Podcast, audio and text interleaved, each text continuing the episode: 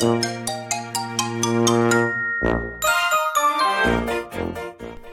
んにちは。自分で自分を幸せにする方法を配信しています。幸せ配達員、たかしです。会社員の経験から学んだ物事に対する考え方や自分が大嫌いだった過去から今の前向きな自分へ変わろうと試行錯誤してきた経験を少しずつ配信しています。今回も旅行記のお話をしようかなと思ってます。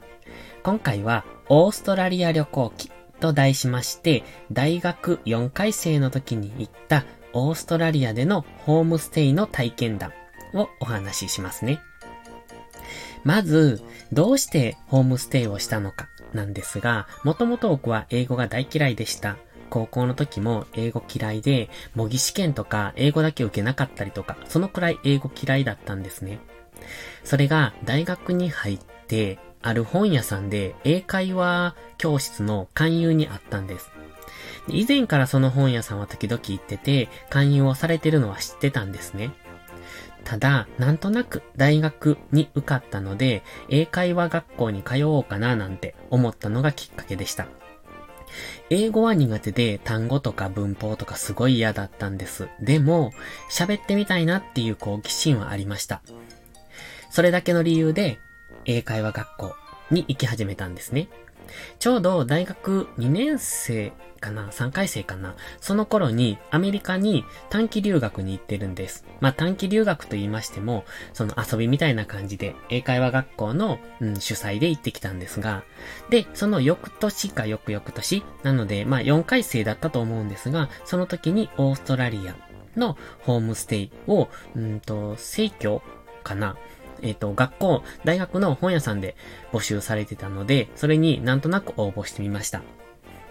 本当になんとなくでした。よくやったなと思います。ホームステイなんか初めてでしたし、結構僕自身は、うーんと、社交的というよりは内向的な性格なので、その、ね、全然知らない人の家に住むというか、1ヶ月間だったので、滞在するなんてよくやったなって今から思うと、そんな感じなんですが、で、オーストラリア、ちょうど、えっ、ー、とね、日本は夏休み、大学の夏休みで行きました。なので、長い夏休みでしたので、そのうちの1ヶ月間を行ってきたんですね。パースというところです。オーストラリアのパース。西海岸の本当に左の端っこなんですね。で、ちょうどオーストラリアは夏でし、違う違う。オーストラリアは冬ですね。日本と気候が逆ですので、日本が夏休みでしたので、冬の始まりだったと思うんですよ。確か。で、えー、っとね、まず服に困りましたよね。どんな服を持って行っていいのかわからなくって、まあ、そこがまず第一関門でした。行く前の。そもそもその時点で海外旅行っていうのはほとんどしたことがなかった。多分、えー、っと、タイとアメリカだけだったのかな？だと思います。なので、その気候が違う、飛行機を降りたら向こうは日本と違う気候っていうのがなかなか理解できにくい状態でしたので、ちょっとそこは戸惑いましたね。で、現地について、うんと、ホストファミリーを紹介していただいて、オタク訪問って感じでしたね。で、オーストラリア、まず第一印象はめっちゃ広いでした。広いというか、まあ家と家がとにかく離れてるんですよね。遠いんです、一軒ずつが。まあ日本でいう北海道みたいな感じでしょうか。とにかく広大な土地にポツンポツンと家があって、で、2階建てとかじゃなく1階の平屋だったと思うんですよね。まあ、少なくともうち、あの、僕が滞在させていただいたところは平屋でした。なんかレンガ作りみたいなちょっと、ザ・オーストラリアみたいな 何があったって感じですけど。うん、そんな感じのオタクでしたね。とてもいい感じでした。そして、カルチャーショック1個目。靴を履いたまま寝室まで行くです。これはすごく抵抗がありました。あの、ベッドの、うんと、隣で靴を脱いで寝るっていうそんな感じですが、寝室まで土足で上がるっていうのがどうしても、こう、最後まで馴染めなかった感じですね。まあ、あの、馴染めないと言ってもそのように生活していたので普通でしたけど、と、あとね、家族にお休みっていうのがなかなか、えー、言いにくかったというか、どのタイミングでお休みって言っていいのかがわからなくって、ずっとリビングでテレビをいつも見てるんですけれども、で、そこから、あの、そろそろ寝るよっていう、その一言が難しいなって、こう、いきなりお休みって言うと、なんだかなって感じなので、その、ね、とりあえずリビングから退出するのに、なんて言って退出しようかなっていうのは、毎日毎日考えてましたね。そんな感じでした。で、パースって西の海岸沿いにありましたので、あのね、その近くに島とかがあって、観光も行ったんですよ。で、1ヶ月滞在したので結構色々したと思うんですけど、あの、なんかあまり印象に残ってなくてですね、何をしたって、うんとね、家族でよく散歩に出かけたっていう、そんな印象が強いです。まあ、そんな写真も残ってるんですけども、いつもね、えー、うちのホストファミリーって、お父さん、お母さん、で、子供が二人。と、6歳の、違う、4歳の男の子と6歳の女の子。で、すごくもう元気で超可愛いんですよね。で、その子たちといつも遊んでるっていう感じで、で、えっと、休日とか夕方とかに一緒に散歩に行くんです、近く。で、なんせ広大なんで散歩道も車も全然走ってないですし、なんとのどかだなって思いながら散歩に行くんですけど、でね、その散歩道に、ご存知ですかね、カンガルーポーっていう、あれは、あのー、草 花が生えてるんですよ。で、これはカンガルーポーだよって言って教えてもらっ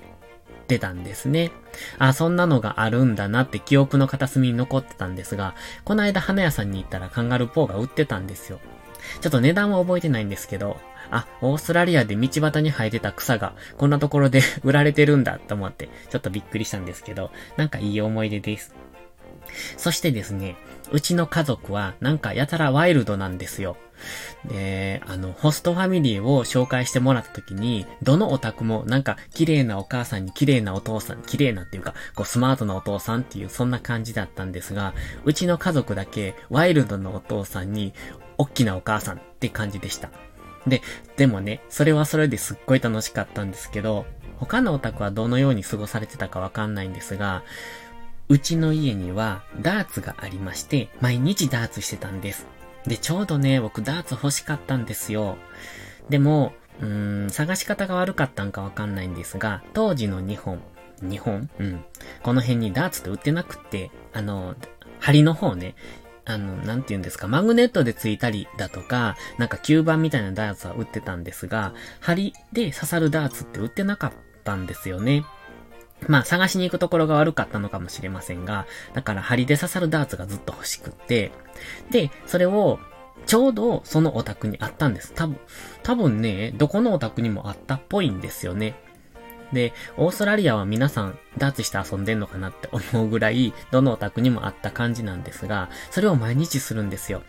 でね、うちのホストファミリーとってもワイルドで、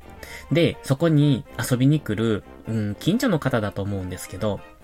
ニュージーランドから来てるんだっていう超ワイルドな人がいて、あの、腕とか、なんか体中に入れ墨入ってるような、そんな感じの人なんですけどね。で、その人と一緒にビールを飲みながらダーツをするんです。もうそれがね、毎日楽しくって楽しくって、毎日毎日ダーツしてました。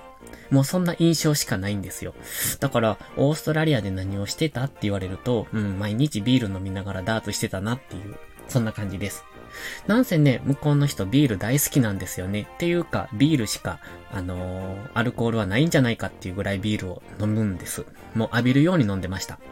僕はそんなにたくさん飲めないので、まあでも、あの、付き合い程度に飲んだりはしてたんですけれども、よくやってたのが、近所の人たちとかを集めて、でね、なんか知らんけど上半身裸でビールを飲むんですよ。で、ビールを飲むんですけど、飲み方がね、普通にあの、上のコップルタブを開けてじゃなくって、カンカンの下に穴を開けるんですよ。で、穴を開けて、で、えっと、缶の下に穴開けて、その上のプルタブプシュって開けると空気が入るからもう勢いよく出てくるんですね。で、止められないじゃないですか。だから最後まで飲み干す。で、飲めなかったら当然口から溢れるからこぼれるので、だから上半身裸になるみたいな。そんな感じの写真も残ってて、で、この話をするにあたって、久しぶりに写真を探したんです。どっかに写真あったなと思って。じゃあその時の写真が出てきて、あ、そういやこんなことやってたなと思いながら、楽しみながら見てたんですけど、もう本当にビール好きで、みんなビール。と、うんと、ダーツで楽しんでるっていう、なんともね、幸せな家族でした。で、多分お父さんお母さん比較的若かったと思うんですよ。おそらく20代後半とかだったんじゃないかなって思います。ちょっとあっちの方って老けて見えるので 意外と年取ってるように見えたんですけれども それでも、なんて幸せな家族なんだなって、いつもいつも楽しそうなんですよ。いつもいつも笑顔が絶えない。そんな家族でした。いかがでしたでしょうか？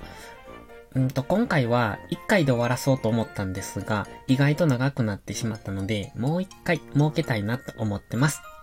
ですので、今回はオーストラリア旅行記1回目、そして次回2回目の配信をまたそのうち撮っていこうと思いますので、もしよかったら続きもお楽しみにお願いします。それではまた次回の配信でお会いしましょう。たかしでした。バイバイ。こんにちは。自分で自分を幸せにする方法を配信しています。幸せ配達員たかしです。今回もオーストラリア旅行記第2回目ということで配信していきたいと思います。前回はワイルドなホストファミリーのもとで毎日ビールとダーツで楽しんでましたっていうお話でした。で、その続きなんですけれども、ある時ね、同じ日本から行った、えっ、ー、と、学生の別のホストファミリーの方と、えー、食事、外食をすることがあったんですね。で、当然その日本の、うんと、学生の子も一緒に行ってるんです。で、こちらの家族違うな。こちらはね、僕だけだったんですよね。で、向こうの家族と一緒にご飯に行ったわけなんですけれども、うん、確かね、ピザを食べに行ったんです。で、普通に、うん、その時はシーフードピザと、なんか2、3種類頼んで、その中で僕はシーフードピザを食べた気がします。で、その後に別の、うん、レストランかなに行って、なんかデザートを食べようみたいな話で、頼んでくれたんですよ。まあ僕たちよくわからないからとりあえず言われるがままに頼んでくれたのを食べようということでした。で、そこで出てきたデザートがリンゴ。なんかあったかいリンゴでした。でね、ただのリンゴだったらいいんですけれども、そこに虫がついてたんですよ。うんとね、芋虫みたいなでっかい虫。あの、これって、うんと、なんだ？虫なんですけども、食べられる芋虫なのかな？なんか、あの、いかにもリンゴをかじってますって感じの、うん、添え方がされてたんですよ、虫が。ちょうど虫、あの、えっとね、虫がリンゴに頭を突っ込んでる、そんな図です。その状態で、えっ、ー、と、出てきたんですね。さあどうぞって感じで、なんかね、どうもそのお店の名物っていうのかなみたいな感じで、それを食べられたら、あなたはすごいねって言って表彰をされる、そんな感じのイベントかなでした。で、せっかく出していただいたので、まあ食べられるものなら食べようと思って、芋餅ってどのくらいのサイズだったかな？結構それなりに大きかったと思います。5センチぐらいかな。で、まあ、そのままえっと、芋虫が蒸し焼きみたいな状態になってるのか、そんな感じでした。あの、見た感じはね。で、実際食べてみると、ピーナッツみたいな味でしたね。まあ食べられるしいいかなって、あの見た目がグロいだけで、味自体はピーナッツっぽい。そんな感じだったので、えっ、ー、と、リンゴも芋虫も美味しくいただきました。で、その時に何か、えー、表彰されて何かもらいました。ちょっとそれどこにあるかわかんないんですけども、もらって、それで写真を撮った記憶があります。で、その日はそれで良かったんですよ。で、レストラン行って、ピザ食べて、で、リンゴ食べて、で、いい記念になったなって。で、次の日からです、問題は。えっとね、なんでしょう、これ。あの、僕が、胃腸が弱いだけなのか、何かわかんないですけど、うん、当たったんですよね そこからのね、すごく下痢がひどくって、これ、えー、何でしたっけ？エジプトに行った時もそうなったんです。またいつかお話ししようと思いますが。で、えー、そこからね、多分2ヶ月間ぐらい下痢が治りませんでした。で、これ、ね、で、次の日からもは次の日じゃないの、その日の夜中からも激しかったんですよ。で、あのー、まあ、一応僕もともと胃腸が弱いので、せいろがんとか持って行ってたんですが、もう全然効かないんです。全くもって。で、その、一応、その、ホームステイに行ったんですけど、僕たち一応学校にも通ってて、まあ学校というかそういうなんかボランティア団体みたいな学校なのかなわかんないんですけど、まあいろいろ僕たちが日本から、えっ、ー、と、ホームステイに行ってるので、その間の、えー、お世話をしてくれる、そういう、まあ学校みたいなのがあって、いろいろ体験をさせてもらったんですが、その学校でも、なんかアセロラドリンクみたいなのをもらって、これをいつも飲みなさい、みたいに言われて飲んでたんです。まあ全く効かないんですけどね。まあそのアセロラドリンクだったのか薬だったのかよくわかんないんですけど、それを飲みながら、えっ、ー、と、そこからずっと過ごすことになります。ちょうどね、それが向こうに行って2週間目ぐらいだったんですよ。1ヶ月行ってたので、ちょうど半分ですよね。半分終わったところで、激しく下痢に襲われまして。で、その次の日、お父さん、あの、ホストファミリーのお父さんが、これじゃないかって言って、新聞を見せてくれたんです。で、新聞には、あのね、貝を開けてる男の人が写ってる写真がありました。これを見て、あの、なんか英語で言うんですよ。これだ、これだって言って。で、でも、なんて言ってるかわかんなかったんで、えって顔をしてたら、ポイズン、ポイズンって言うんです。え、毒ってで、ポイズンって言うから、何の毒だと思って調べたら、ヒ素って書いてたんです。ご存知ですか？ヒ素って。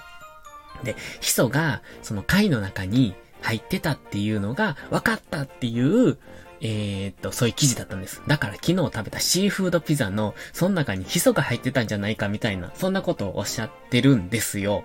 じゃあ、あの、冗談で言ってるのか本気なのかよくわかんなかったんですが、まあそんなことをおっしゃってました。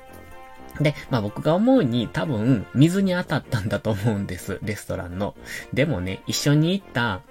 えっと別の、その同じ学生の子。その子は女の子だったんですが、その子は全然平気だったんです。その、そしてその家族も平気だったんですよ。僕だけが当たったっていう、なんかよくわからへん。まあ、だからヒ素じゃなくって、本当は、うーんと、水に当たって、ただただ胃腸が弱かった日本人っていう、それだけのオチなのかなっていうふうには思ってます。そこからですよね、辛いホームステイ生活の始まりでした。いつもね、えー、ホームステイの家にいるときは、その4歳の男の子と6歳の女の子がいたので、その子たちといつも遊んでたんです。で、僕日本から UNO を持って行ってたんですね。で、その子たちといつも UNO をしてたんです。で、女の子が、うーのー、うーのーって言ってくるんですよ。めっちゃ可愛くって。で、毎日毎日 UNO して遊ぶんです。でも、必ずその女の子はチートするんです。チートって、あの、なんだ？えっ、ー、と、ズルですよね。で、それを毎回毎回するから、チートしてはいけないよっていつも言うんです。でも、どうしてもズルするから、僕もちょっとね、嫌になってきてたんですよ。毎回毎回ズルするから、その都度、こう言って、こう、なんて言うんだろう。うーんと、してはいけないよっていう、ちゃんとゲームしようよってで、あの、男の子はちゃんと、まあ小さいですけどやってて、その女の子がすぐチートするから、チートして終わっちゃうっていう、そんな感じで ちょっと嫌になってたんですけど、あのー、ちょうどね、その時に体調崩した、あのー、えっ、と、その水に当たった時なんですね。で、だから、気持ち的にもだいぶこう、萎えてたので、余計に嫌になって、その、なんか、勢いで、なんうん、ホームシックみたいになったんですよね。まあ、ホームシックってなるんだと思ったけど、あの、そんな別にひどいものじゃなかったんですが、帰りたいな。というか、えだって言葉が通じない、うまく通じないし、生活環境も当然日本の方がいいし、あ、そうそう、ご飯もね、やっぱなんかすごく、なんていうんかな、日本の食事って美味しいなって思いましたね。ただ、たまたまそのご家庭がそういう料理だったのか、えー、オーストラリアってこんなものなのかわかんなかったんですけども、すごく味付けがね、淡白なんですよ。で、いつもお肉が出てきて、お肉、なんか家にグリルオーブン大きな石窯のオーブンみたいなのがあって、そこでチキンとか焼いてくれたりしてたんで、すごいなって思ったんですけど、その、うんとね、お肉が出てきて、そこにグリーンピースとか、えっ、ー、と、人参みたいなものがこう、切ってあったりとか、それはただただ、えー、多分ね、茹でてあるのか蒸してあるのかみたいな、そんな野菜で、で、味付けはほとんどなし、塩胡椒だけで、多分テーブルに塩胡椒が置かれてて、それをつけて食べてくださいみたいな、そんな感じの、なんとも淡白な食事でした。やっぱ日本の料理って美味しいんだなって思いましたけどね。何の話でしたっけ？あ、そうそう、ホームシックですよね。ホームシックになって、まあ、なって、結構ね、あの、部屋に閉じこもりがちだったんですね。まあ、当然体調も悪かったですし、で、子供たちと接するのもちょっと疲れてきてた頃だったので、自分の部屋に結構閉じこもりがちっていうか、まあ早くに部屋にこもってしまうみたいなことがちょっとしばらく続いたんですよ。で、まあ多分、ホストファミリーの方が心配してくださったんでしょうね。なんかパーティーを開くっていう風になって、で、近所の人たちとかを集めてパーティーしましょうってなったんですね。なので僕もパーティーだから、まあ、え結構大きな音楽をかけてガヤガヤとやってるんですよ。で、やたらとね、みんなテンション高いんですよね。まあ、あちらの人って、すごい基本的にいつもテンション高くっていつも楽しそうにしてるので、あ、そう、いつもの感じかなって思ってたんです。で、あのー、部屋にこもって、その時も部屋にいたのかなで、そこの部屋から結構すごい爆音で音楽が流れてくるから、隣の部屋から。まあ、隣がすぐリビングだったんですけど、なので、僕もまあ、出ていくじゃないですか。せっかくみんな来てくれてるし、と思って。で、僕も楽しみたいし、と思って行ったんですよ。じゃあね、なんでこんなにテンション高いのかなと思ってたら、で、そこの、お母さんが来てテレビをつけようとするんです。でもテレビをつけようとするんですけど、リモコンの使い方がわからないって言うんですよ。え？って思って。で、毎日毎日だってリモコン使ってるやんって思ったんですけど、なのにリモコンが使えないどうやって使うのっていうので、何かがおかしいぞってその時気づいたんですね。で、よくよく見て外に出て行ったらみんなで何か、なんだ、葉巻みたいのを吸ってるんです。で、葉巻？葉巻？うん。何これって言ったら、ドラッグだって言って。何のドラッグかわかんないです。でも、みんなぶっ飛んでるんですよね。だからドラッグだって言って。まあ確かに何かだったんでしょうね。でもなんか、あの時はマリファナマリファナって言ってた気がします けど、まあ本当かどうかわかんないですよ。で、でもみんなぶっ飛んでるから、まあドラッグには違いなかったんです。で、僕もね、やりたいって言ったんです。その、だって日本じゃそんなの吸えないじゃないですか。だからちょっと経験したいなと思って、やりたいって言ったんですけど、もう最後の一本を吸われた後で残ってなかったんです。まあ残念だったのか、幸運だったのかわかんないですけど、あの時もし吸ってたら日本にちゃんと帰ってこれたのかなって 今思うと不安だった なって思いました。まあ結局、それは、えっ、ー、と、みんなぶっ飛んで楽しそうにして終わって、っていう一夜でした。多分僕のことを気遣ってくれたのかなって思いながら、なんていい家族なんだなって改めて思ってました。これがカルチャーショック2個目ですね。多分向こうでは普通にされてたんじゃないですか日本では違法かもしれないけど、向こうでは合法だったのかなまあ違法なものをされてたとも思えないので、しかも、あの、留学生っていうか、来てる中で、そんなことするとも考えられないので、多分合法なんでしょうね。まあそんな、えっ、ー、と、楽しい家族と1ヶ月間過ごしてきました。で、もう一つ、カルチャーショックというか、これは、あの地域だけなのか、うーん、どうなのかわかんないんですけど、いつもね、学校までは車で送ってもらってたんですよ。で、えっと、まあ、なんせ広いので、車で、うん、どのくらいかな ?2、30分かかったと思うんです。まあ、2、30分って、もう全然走、車が走っていない道を走って2、30分なので、距離的には結構あったと思うんですけど、で、毎朝そこに送ってもらってて、で、そこで行く道がね、いつも交差点があるんですが、交差点がね、十字路じゃないんです。日本の交差点で十字路で信号があるじゃないですか。でもそうじゃなくて、交差点の真ん中にサークル円があって、円というかそのロータリーみたいになってて、その円の中に侵入して、また、うんと、別の道に出るっていう。わかりますかねこの説明。下手くそな説明ですね。えっと、円から道が4本出てるって感じですね。四方に。で、一本の道から入ってきて、円の中に入って、円の中でぐるぐるって回って、で、回ってる途中に別の道に通り抜けていくっていう、そんな感じの交差点だったんです。で、僕が、その、送ってもらってた道は全部そんな交差点だったんですね。全部の交差点がそうなのか、たまたま送ってもらってた道がそうだったのかわかんないんですけど、なぜ信号が全くないんですよ。すべて交差点はロータリー。で、ロータリーは信号がないからそのまま円の中に入って、そこからまた月に出ていくみたいなすごいなって思って見てました。ちょっと日本では見られない光景だなっていう感じでしたね。だいぶ長くなっちゃいました。こんな感じでしたね。オーストラリア旅行記第2回目。ほぼほぼ義理の話一色でしたけれども、やっぱり基本的に日本人の胃腸って弱いなって そんな結論です。とっても楽しい1ヶ月間でした。いろいろ、うんと経験させてもらって、だいぶ記憶は薄いんですけど、なんか、何でしたっけ？あの、ブーメランを作ったりとか、ホエールウォッチングですかね？うん、船に乗って、うんと、クジラを見に行ったり、クジラ確か見れたと思うんですよ。ちょろっとだけ、尻尾だけ見たりとか、なんかそんな感じのこともいろいろ体験させてもらいました。で、とっても有意義な1ヶ月間。で、えー、っと、英語もね、結構喋ったと思います。まあ、上達したかって言われると微妙なんですけれども、その、ネイティブに触れるいい機会でした。ただ、あちらのね、スラングがひどくって、な、なんか、何言ってるかわかんない ですよね。うん。A のことを愛って言うんですよ。だから発音が根本的に違ってて、僕たちはまあ、アメリカ英語とかイギリス英語なんですけど、なんか全然発音が違うから全く何言ってるかわからんような、そんな状態だったんですが、まあそれでも、まあ日数いてるとなかなか理解できるようになったりとかして面白かったです。で、まあ帰ってくるときにね、えっ、ー、と、また今後も国際電話で喋ろうよって言われて、で、